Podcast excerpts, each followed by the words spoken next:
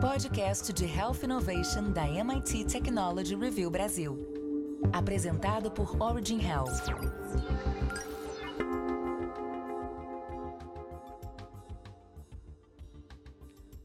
Olá, bem-vindas e bem-vindos ao podcast de Health Innovation da MIT Technology Review Brasil, apresentado pela Origin.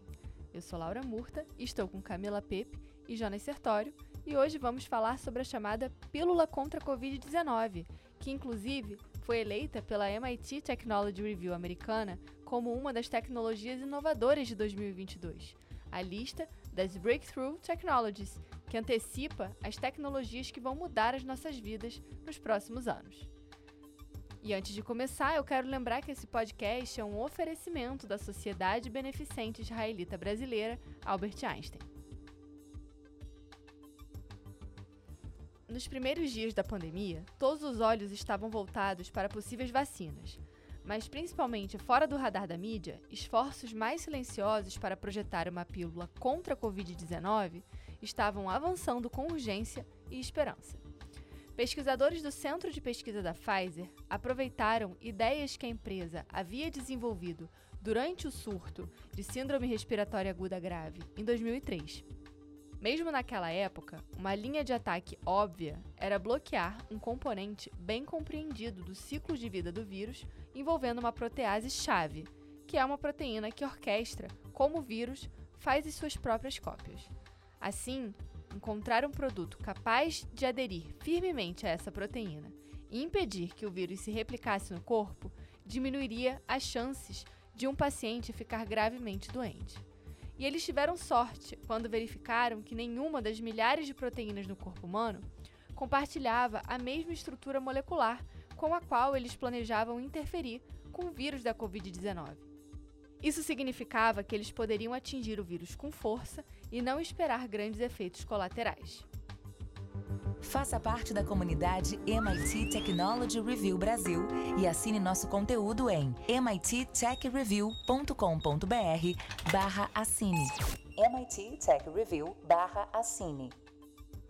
Jonas, como foi o processo de desenvolvimento pré-clínico, clínico desse medicamento até o momento atual e qual o perfil desse medicamento frente às variantes? Então, Laura, a Pfizer acelerou o desenvolvimento da droga testando centenas de produtos químicos em paralelo e logo depois passou a produzir grandes lotes do produto mais promissor.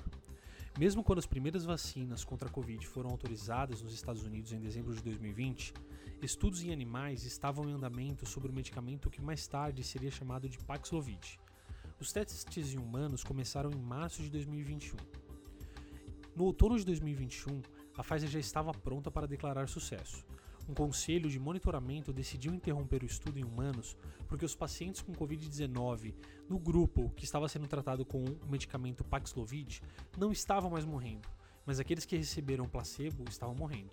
Embora tenham atrasado o desenvolvimento da vacina por quase um ano, Allerton, que é o chefe de design de medicamentos da Pfizer, acreditava que o medicamento Paxlovid tem estabelecido um novo recorde, que é o do medicamento mais rápido a passar das etapas de síntese química até os estudos finais de segurança e eficácia.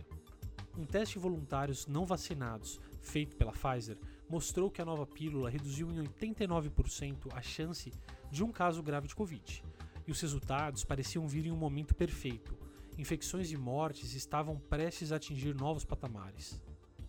A nova variante, a Omicron, que é de rápida disseminação, estava infectando milhões de pessoas todos os dias apenas nos Estados Unidos.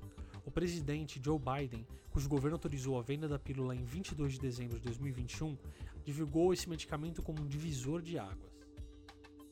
Até agora, o mundo buscou vacinas para prevenção, e nos países ricos, infusões intravenosas caras de medicamentos, chamados anticorpos, também foram utilizadas para bloquear o vírus. Mas nesse caso, com a possibilidade de produção de pílulas em blisters que você pode pegar no meio da noite na farmácia com uma prescrição médica, haverá o que o médico especialista em mídia social Eric Topol chama de uma abordagem totalmente nova para combater o vírus. Fundamentalmente, essa protease, no jargão dos biólogos, é uma molécula altamente conservada. Isso significa que, mesmo com a evolução do vírus, essa parte raramente muda. Portanto, embora o coronavírus esteja sofrendo mutações rapidamente para evitar vacinas, Até agora, parece que o Paxlovid funcionará tão bem contra qualquer variante, seja Omicron ou o que vier a seguir. De fato, testes de laboratório realizados pela Pfizer sugerem que o Paxlovid funcionará contra todos os tipos de coronavírus, talvez até mesmo uma espreita em uma caverna de morcegos em algum lugar. Nesse caso, significa que a empresa também atingiu uma defesa potencial contra o próximo surto. Ele tem potencial de ser um agente pan-coronavírus e ser armazenado contra futuras pandemias. Um detalhe importante é que esse medicamento da Pfizer, ele não é o único medicamento para a Covid a se mostrar promissor. Além deles, temos, por exemplo, o Remdesivir, Molnupiravir e também medicamentos inicialmente pensados para outras patologias, como o baricitinib, além de medicamentos ainda em fase de teste. O Jonas comentou desses resultados promissores pensando principalmente na fase pré-clínica, mas eu queria perguntar para Camila quais foram, ou melhor, quais são os principais desafios e dúvidas dos pesquisadores e médicos para a ampla implementação desse medicamento na prática clínica. Pois é, Laura, os desafios não eram poucos, né? Desesperados para acabar com a pandemia, o governo de Biden gastou 5,3 bilhões em dezembro na pré-compra de 10 milhões de ciclos, que são seis comprimidos por dia durante cinco dias, de Paxlovid, e dobrou o valor algumas semanas depois. Um médico especializado em evidências médicas nos hospitais da Universidade de Genebra diz que não devemos tirar conclusões precipitadas sobre a eficácia do medicamento. O teste em humanos, que levou à autorização do medicamento, foi relativamente pequeno, envolvendo cerca de 2 mil pessoas, o que significa que a eficácia do medicamento pode não se manifestar da mesma forma no mundo real. Outro ponto importante é que a pílula do Covid deve ser administrada no prazo de cinco dias após o início dos sintomas, e isso pode ser um desafio. Um estudo de agosto de 2021 nos Annals of Emergency Medicine descobriu que, em média, as pessoas apresentam sintomas por cinco ou seis dias antes de irem a um hospital. A essa altura, os pacientes com casos graves estão com falta de ar e enfrentam problemas pulmonares fatais devido não ao vírus, mas à reação imunológica do corpo contra ele. Nessa altura da doença, a pílula do Covid pode não conseguir ajudar. Além disso, mesmo quando os pacientes não estão tão debilitados, geralmente há um intervalo de tempo até que a infecção seja confirmada. Por esse motivo, a Pfizer lançou a ideia de oferecer o medicamento às pessoas enquanto elas aguardam os resultados dos testes. O presidente de atendimento domiciliar da Carbon Health diz que a velocidade é a chave do jogo, reforçando que, mesmo se tivéssemos medicamentos orais disponíveis hoje e de fácil acesso, a dificuldade dos testes poderia impedir que muitas pessoas fossem tratadas. Por enquanto, não há Paxlovid suficiente para todos, então a pílula está sendo racionada. O FDA dos Estados Unidos autorizou as pílulas para qualquer pessoa com infecção confirmada por Covid-19 e um fator de risco para desenvolver doenças graves. Mas quais fatores de risco se qualificam e quais pacientes devem receber o medicamento ainda estão em debate. O chefe de medicina da Universidade da Califórnia, em São Francisco, anunciou no Twitter que seu hospital reservaria as pílulas para as pessoas com sistema imunológico comprometido, como transplante de rim ou pacientes com câncer. O estado de Nova York sugeriu que poderia priorizar os residentes negros e hispânicos, argumentando que eles correm maior risco por causa das desigualdades na saúde fator de risco mais significativo para a Covid-19 grave está sendo a não vacinação, e foram as pessoas não vacinadas que a Pfizer estudou em seu teste em humanos. Mas o médico que estuda os tratamentos da Covid-19 na Universidade de Minnesota disse no artigo que suspeita que as pessoas que recusam a vacina podem não estar procurando tratamento a tempo de adquirir o Paxlovid. Ele diz que os pacientes na UTI de seu hospital são principalmente pessoas vacinadas com sistemas imunológicos anormais ou pessoas não vacinadas que ficam com falta de ar ou já estão em sofrimento considerável. Alguns já tentaram remédios caseiros ou tratamentos contestados. Ele diz que é uma janela apertada, dois dias para fazer o teste e outros dois para obter o medicamento. Em um comunicado, a Organização Mundial da Saúde disse acreditar que é melhor prevenir do que remediar e que esses medicamentos não serão alternativas às vacinas. O professor de medicina da Universidade de Stanford diz que será muito difícil usar o medicamento em larga escala, porque as pessoas terão que ser testadas e tratadas muito cedo. Jonas, um ponto que o artigo traz é de um menor investimento para medicamentos antivirais como esse. Quais são os motivos apontados para esse menor investimento, dada a importância de, desses medicamentos no arsenal terapêutico contra a Covid-19?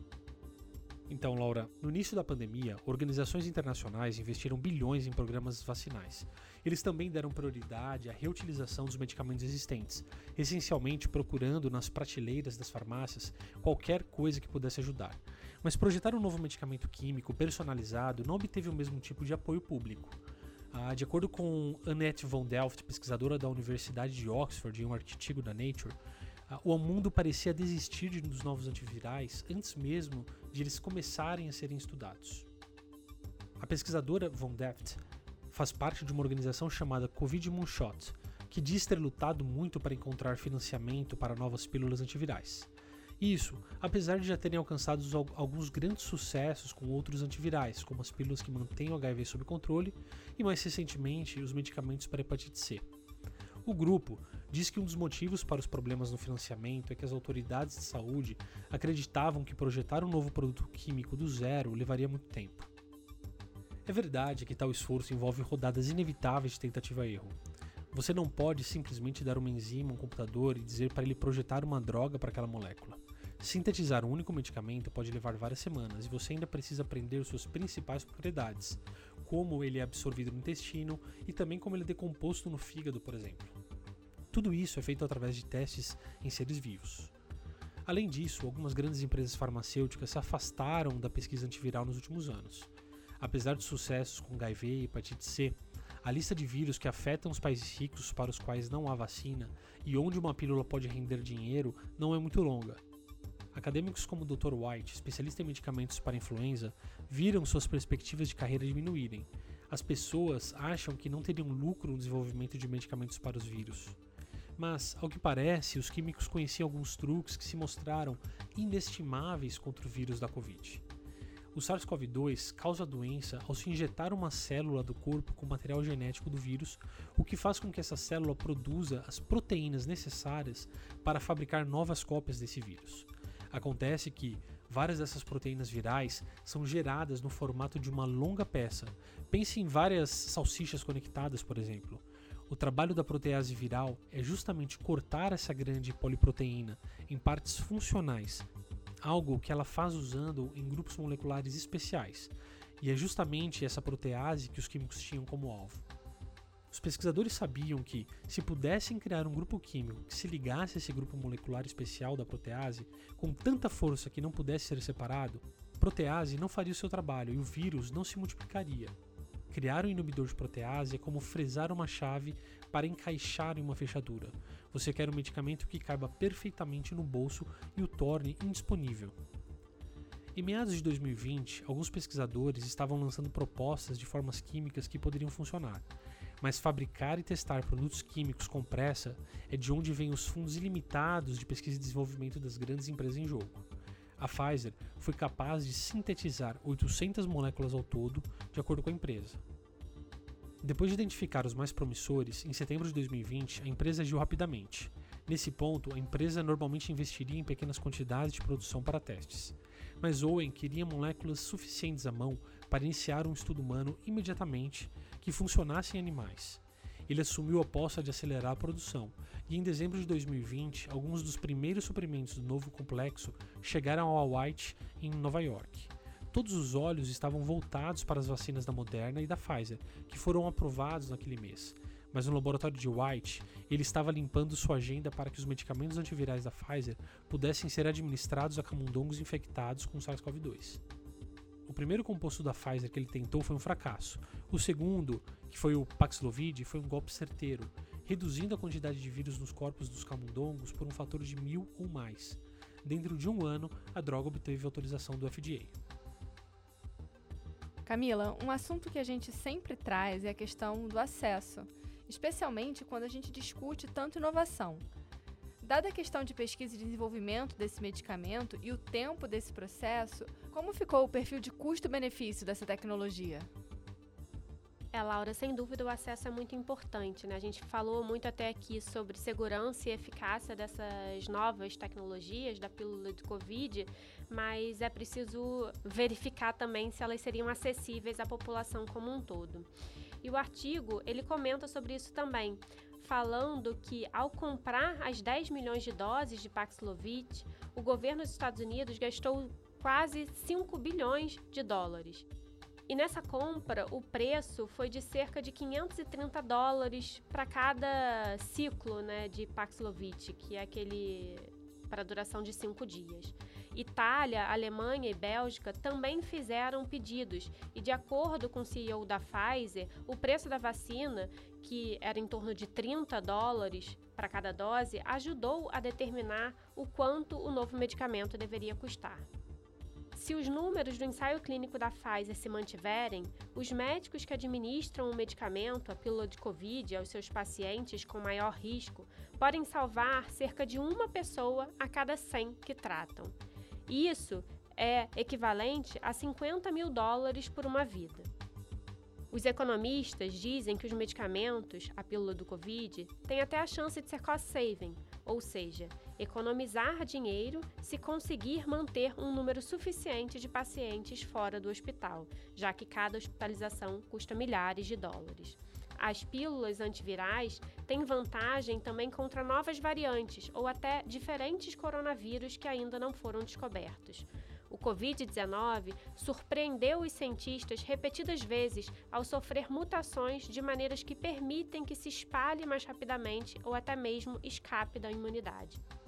Dos medicamentos de anticorpos autorizados para tratar a Covid-19, alguns não funcionam mais contra a Omicron. Resistência como essa ocorre porque o vírus muda continuamente sua proteína spike, a molécula que ele usa para entrar nas células e aquela visada por vacinas e anticorpos. Ser capaz de alterar o gene spike, que é a parte mais exposta do vírus, é provavelmente uma estratégia de sobrevivência evolutiva que permite que o coronavírus se adapte a novas espécies e evite reações imunológicas. Mas os pesquisadores não acham que o vírus possa tão facilmente criar maneiras de evitar Paxlovid. Isso ocorre porque a protease é muito bem ajustada para o seu trabalho, tanto que mesmo vírus distantes têm proteases que parecem muito semelhantes. Poderia parecer uma forma de Covid-19 resistente a Paxlovid? Sim, a protease poderia evoluir o suficiente para se esquivar da droga, mas tal variante pode ser menos eficiente em se replicar e provavelmente não se espalharia muito. Um médico que mantém um banco de dados de tipos de HIV resistentes a medicamentos na Universidade de Stanford diz que não acha que a resistência seja uma grande preocupação. Mudanças na protease são ruins para o vírus. Um tratamento que dura apenas 5 dias também não dá muito tempo para que o vírus se torne resistente. A natureza menos mutável do gene da protease, mesmo entre germes primos, também é o um motivo pelo qual o medicamento da Pfizer pode ser útil contra vírus que ainda não encontramos.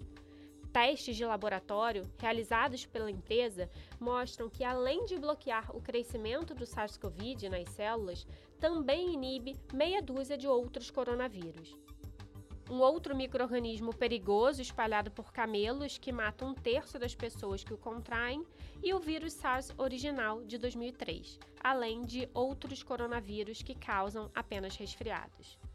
Embora o Paxlovid seja um antiviral mais promissor para a Covid-19 no momento, mais de uma dúzia de novos antivirais estão em desenvolvimento. A próxima geração pode ser ainda melhor. Foi o que aconteceu com o HIV. Existem agora tantos medicamentos eficazes para o HIV no mercado que os inibidores de protease originais agora são utilizados para tratamento de segunda linha. Novas pílulas para as doenças virais também podem estar a caminho. Em junho do ano passado, os Estados Unidos finalmente voltaram sua atenção para os antivirais em grande estilo, anunciando que gastariam 3 bilhões de dólares em uma grande busca por medicamentos de próxima geração cerca da metade desse dinheiro pagará para estabelecer 8 a 10 novos centros de pesquisa antivirais que trabalharão cada um com Covid-19 e um outro microorganismo de sua escolha, como o ebola ou um resfriado comum. Freeman, especialista em coronavírus na Faculdade de Medicina da Universidade de Maryland, diz que a ideia é que os coronavírus possam um dia ser tratados com uma combinação de medicamentos antivirais, semelhantes aos coquetéis usados para controlar o HIV. Ele diz que a ideia é a mesma: quanto mais drogas combinadas, melhor. Além de que você protege contra um vírus mutante, porque é mais difícil escapar de duas drogas do que de uma. Ele diz que acredita que precisamos de um conjunto de antivirais que tenham como alvo esse vírus. É, eu acho que agora a gente tem que acompanhar, né, todos os dados de eficácia de mundo real, como vai ser o acesso a essas, essas novas tecnologias, né, porque como a gente falou, não é só esse medicamento da Pfizer, mas a gente já tem hoje é, o registro e, e medicamentos né, em fase pré-clínico e também em estudos clínicos em andamento. Pois é, Laura, então para a gente trabalhar com essa questão da custo-efetividade da pílula do Covid, a gente tem que olhar não só para eficácia, segurança e custos de uma maneira isolada, mas também olhar para todos esses fatores que eu coloquei aqui, que sem dúvida podem ser um ponto positivo também se a gente olha como um todo. Lembrando que a gente tem outros episódios falando sobre a pandemia da Covid-19, incluindo toda a tecnologia por trás das vacinas e também as consequências da pandemia e também as consequências da pandemia para o nosso corpo. Não deixe de ouvir no seu aplicativo de preferência e também quero te convidar para ouvir o episódio de André Miceli, Carlos Aras e Rafael Coimbra, em que eles também vão discutir outras tecnologias inovadoras listadas pela MIT Technology Review americana, além né, dessas, como a gente comentou aqui, da pílula da Covid, mas relacionadas a melhorias em produtos que já fazem parte do dia a dia. Semana que vem tem mais. E eu espero você. Até lá. Você ouviu o podcast de Health Innovation da MIT Technology Review Brasil, apresentado por Origin Health. A maior publicação de biotecnologia e saúde no mundo, agora no Brasil.